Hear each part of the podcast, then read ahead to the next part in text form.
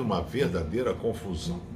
A gente hoje tem manifestações espalhadas pelo mundo inteiro de um ato horroroso que aconteceu de um policial contra um cidadão norte-americano apertando o pescoço dele, uma pessoa chamada George Floyd, e aí ele não conseguia respirar, ele disse assim, eu não estou conseguindo respirar, e faltou aquele policial, às vezes a gente não sabe a adrenalina, a emoção que a pessoa tá, ele não ouviu o conselho de ninguém e acabou levando aquela pessoa a óbito. Manifestação é um ato coletivo em que os cidadãos se reúnem publicamente para expressar uma opinião pública a gente viu que houve uma comoção mundial, onde as pessoas vão lutar por uma causa e especificamente foi a covardia e também um ato de racismo.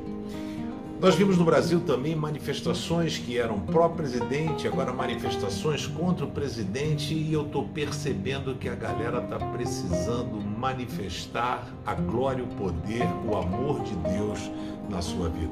Hebreus 13, 12 diz: Portanto, levantem as suas mãos cansadas e fortaleçam os seus joelhos enfraquecidos.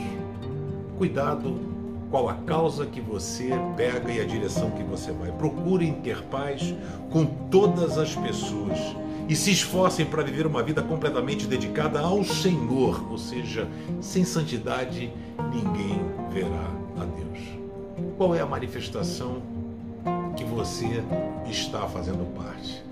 Que tal você manifestar agora o seu amor por Deus através da sua vida, do seu relacionamento com Ele e da certeza de que algo precisa acontecer na sua vida para que o mundo se torne melhor? Você pode ser esse agente de mudança.